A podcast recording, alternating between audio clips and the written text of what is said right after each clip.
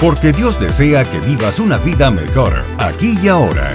Escuchas Evangelio Práctico con el pastor Ezequiel Rodríguez. Saludos mi gente, bienvenidos a este su podcast Evangelio Práctico, ya en nuestro cuarto episodio de esta segunda temporada y el episodio de hoy está bestial. pues de verdad está bestial, no sé ni qué, de qué otra forma decirlo. El episodio de hoy se titula Rasgando el mundo oscuro, puertas espirituales. Y lo que hay hoy, mi hermano y mi hermana, escúchame bien, lo que hay hoy es jamón del Cairo. hoy sí que sí. Y por eso vamos, pero rápido, pero sin, sin mucha introducción. ¿Qué son puertas espirituales? Pastor, eso es lo que queremos saber. Bendito sea el Señor.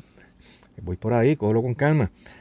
Puertas espirituales son pequeñas aberturas, pequeñas grietas en el ámbito espiritual que le otorgan derecho a Satanás a influenciar, a entrar y a, digo, a molestar en la vida o en la propiedad de los seres humanos si tomamos una puerta, por ejemplo, si medimos una puerta en términos de, largo por ancho, ¿verdad? Y comparamos el tamaño de la puerta con el espacio al que esa puerta da acceso, notaremos que el tamaño de la puerta es pequeño en comparación al área total al que da acceso.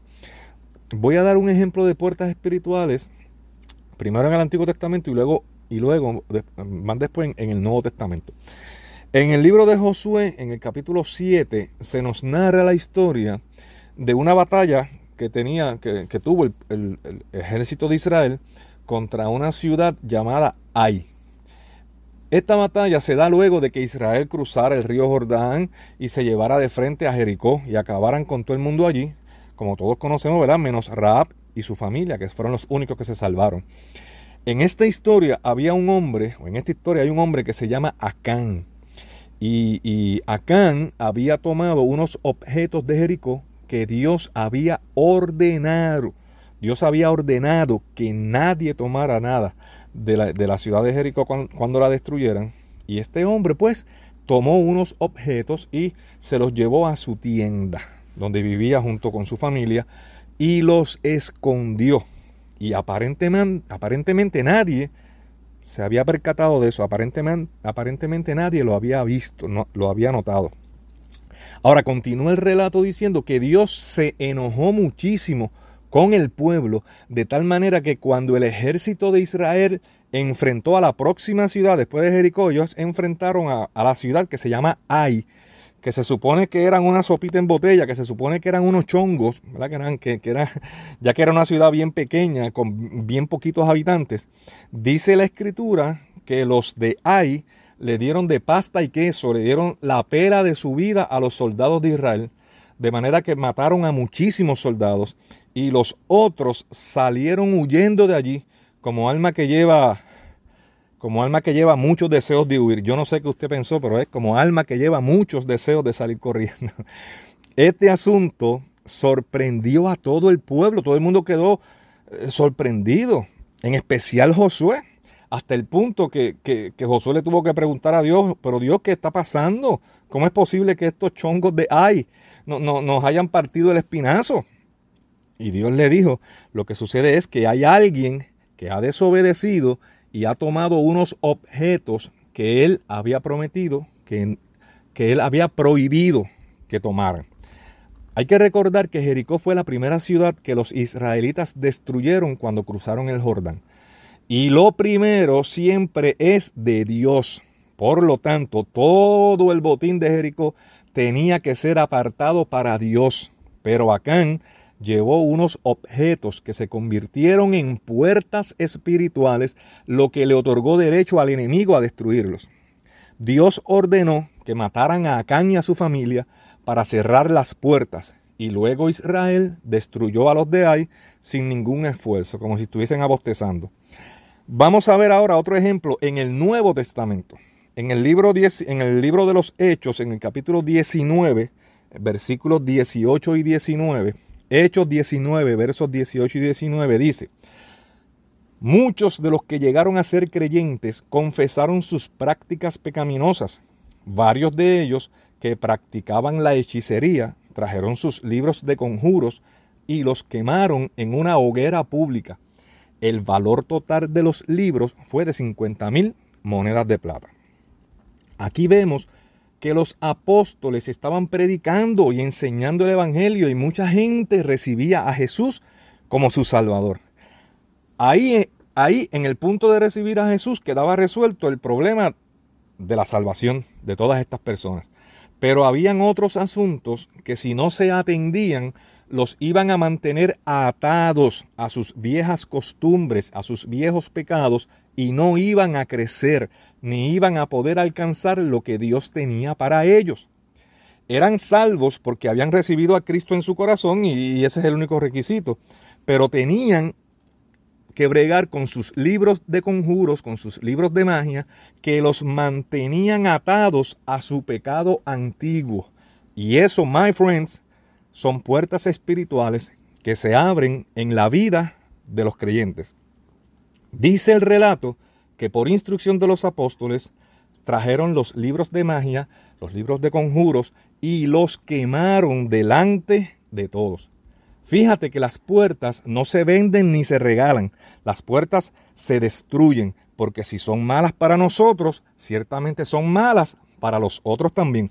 Las puertas espirituales, ahora adentrándonos un poco más en este asunto, son pequeños detalles, cosas que hacemos u objetos que llevamos a nuestras casas, que pensamos, ay, eso no es nada, pero que en realidad se convierten en entradas a la contaminación demoníaca en nuestras casas, aunque seamos gente salva. Escúchalo bien. Por eso podemos ver personas salvas que no tienen paz, que todo el tiempo viven en contiendas familiares, apenas sobreviven, viven de cheque a cheque, en una escasez terrible, viven mal. Y muchas veces eso responde a que hay puertas espirituales abiertas en sus casas que tienen que cerrarlas ya. Sabemos de casos de cristianos que se han, que se han comprado objetos o les han regalado objetos, artesanías, figuras de santería, magia, que están dedicadas a santos, a ídolos, a dioses. Y esto son puertas enormes a la entrada de muchísimos espíritus demoníacos, aunque en la casa viva gente de Dios llena del Espíritu Santo. En el mundo espiritual se respetan las leyes y los principios espirituales. Y hay un principio espiritual que yo, que yo le he llamado el principio del título de propiedad. Y este principio dice que Satanás y sus demonios tienen todo el derecho legal de estar donde está su propiedad, sea en casa de cristianos llenos de Dios o en casa de gente que no le sirve al Señor. Y ni Dios ni nadie se lo puede impedir, porque eso es su propiedad. Y Satanás puede estar donde está su propiedad. Satanás y sus demonios tienen el derecho de estar donde sea que esté su bendita propiedad. su bendita no, ¿verdad? Pero su propiedad. sea música, sea videojuegos, sea películas, sea ropa, sea series, sean este, caricaturas, muñequitos, sea artesanía, sea joyería, eh, sean juegos con cartas mágicas y, y con poderes esotéricos todo lo que huela a ocultismo, santería, espiritismo, chamanismo, brujería, palomayombe, etcétera. Estás escuchando Evangelio Práctico. Mira lo que dice de Deuteronomio, capítulo 18, versos 10 y del verso 10 hasta el 12. Por ejemplo, jamás sacrifiques a tu hijo o a tu hija como una ofrenda quemada.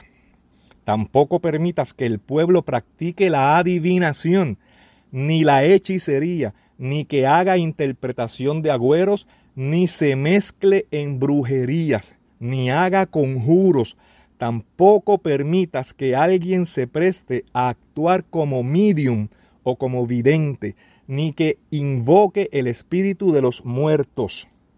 Cualquiera que practique estas cosas es detestable a los ojos del Señor.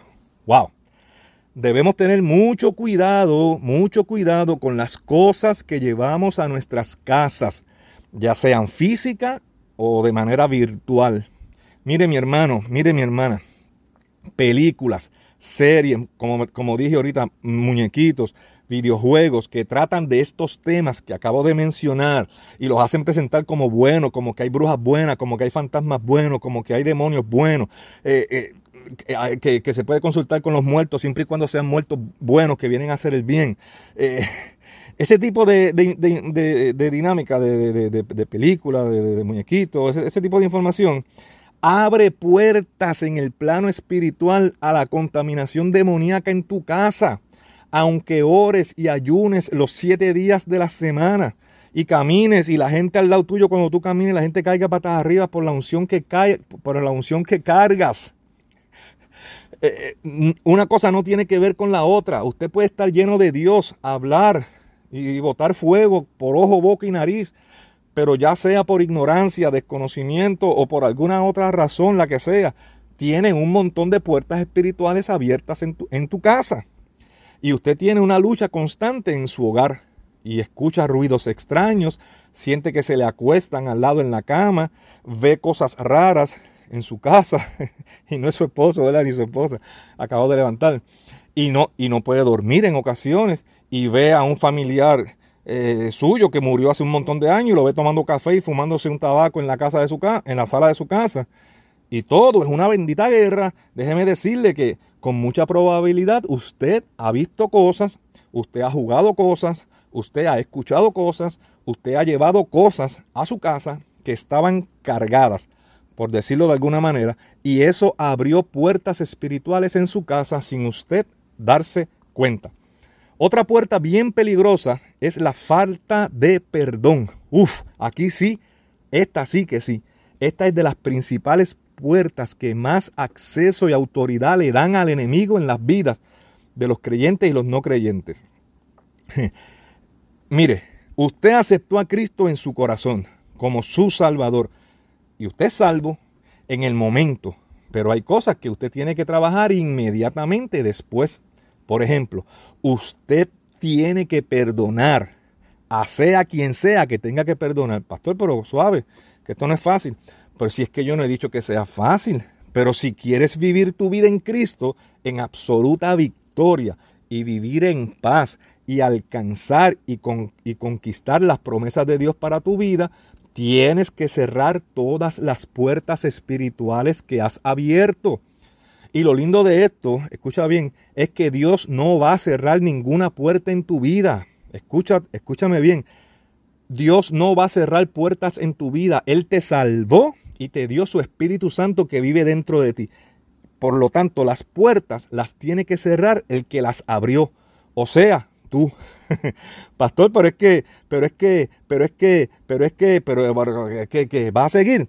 Pero es que yo no sabía que esa música, yo no sabía que ese cantante, yo no sabía que esa canción, yo no sabía que ese collar que me regalaron, yo no sabía que esa serie que estoy viendo, que es brujería pura, eh, o esa película que es de gente que habla con muertos, o ese videojuego que jugué o que sigo jugando, yo no sabía que eso abría puertas espirituales y que mucho menos le daba derecho y autoridad a Satanás de influenciar y de entrar y de fastidiarme la existencia en mi casa. Ah, pues esa es una de las razones por la cual la palabra de Dios dice en Oseas 4:6 que mi pueblo perece por falta de conocimiento. Otra puerta espiritual bien brutal es practicar ejercicios mentales donde dejamos la mente en blanco. Toda meditación que practiques cuya finalidad sea dejar la mente en blanco es una super mega puerta que le estás abriendo a Satanás y a cuanto demonio haya por el área, a que entren a tu vida y comiencen a influenciar fuertemente en tu mente. Pastor, pero es que la Biblia dice que hay que meditar de día y de noche. Bendito sea Dios, nene. Mira, vamos a hablar con, con propiedad. Eso que tú mencionas está en el Salmo 1, versículo 2. Y ahí dice, sino que en la ley de Jehová está su delicia y en su ley medita de día y de noche. La meditación que habla la palabra de Dios es una meditación activa que persigue que nos enfoquemos y llenemos nuestra mente de la palabra de Dios. contrario a la meditación de algunas prácticas de la nueva era, por mencionar algunas, que es una meditación pasiva que busca que vaciemos la mente y la dejemos en blanco. Jamás, jamás de los jamases cometas ese error. Y si ya lo cometiste, pide perdón, renuncia y cierra esa puerta ya. Mira mi gente, eh, en resumen, cualquier contacto con lo oculto, no importa lo breve o lo superficial que fue, no importa tampoco el tiempo que haya pasado desde que ocurrió, son puertas que se abren y permanecerán abiertas hasta que se cierren. Fuiste a la feria de tu ciudad y te metiste en la fila para que te leyeran el tarot y las manos. La brujería, las consultas con los santeros, las astrologías. No, no lees la, astrología, no lees la Biblia antes de salir de tu casa en la mañana, pero lees, lees el horóscopo sin falta la hechicería, el palomayombe, el espiritismo, la lectura de cartas, celebraciones como Halloween, libros de sectas ocultas, juego de cartas mágicas o con poderes esotéricos, etcétera. Cualquier contacto con lo oculto abre puertas espirituales en tu vida y en tu casa. Pastor, pero ¿y qué hacemos entonces? Pedir al Espíritu Santo que revele si hay objetos o hemos estado viendo o hemos estado escuchando algo que no es de Dios y que ha abierto puertas en nuestras vidas, en nuestras casas, a la contaminación demoníaca. Una vez identificamos que hay puertas abiertas, si son objetos, los destruimos. Si es música, película, serie, falta de perdón, lo que sea, pues renunciamos a todo eso. La renunciación aquí es clave. Nos arrepentimos de haber abierto esas puertas, ya sea por la razón que sea, ignorancia o por rebeldía, por lo que fuera, y declaramos que esas puertas se cierran ahora. En el nombre de Jesús, perdonamos al que tengamos que perdonar, no con nuestra fuerza, necesitamos al Espíritu Santo para eso, en el nombre de Jesús. Y le pedimos a Dios que aplique la sangre de Jesús donde estuvieron esas puertas abiertas y que nunca más las volveremos a abrir en el nombre de Jesús. Hay puertas que serán más fáciles de cerrar que otras, pero lo importante es cerrarlas. Lo importante aquí, mis hermanos y amigos, es discernir por medio del Espíritu Santo qué cosas nos están atando, nos están atrasando, cancelarlas, cerrar toda puerta y darle poder legar al Espíritu Santo a que siga escudriñando nuestra mente, nuestro corazón y que sigamos creciendo en el conocimiento de Dios. Ciertamente Dios quiere a su pueblo, no solo salvo, sino libre de toda atadura y de toda contaminación diabólica. Dios desea que vivamos en el gozo del Espíritu Santo y que lo impartamos a otros y que entendamos que nos toca a nosotros compartir la buena noticia de que aún hay tiempo para alcanzar los sueños de Dios para nuestras vidas. Y recuerda que Dios quiere que vivas una vida mejor aquí y ahora. Gracias por escuchar este episodio de Evangelio Práctico. Te invitamos a que te suscribas para que recibas nuevos episodios del podcast. También déjanos tus comentarios en el encasillado y escríbenos a pastoresequiel.evangeliopráctico.com. Queremos escuchar tu opinión. Evangelio Práctico, el podcast.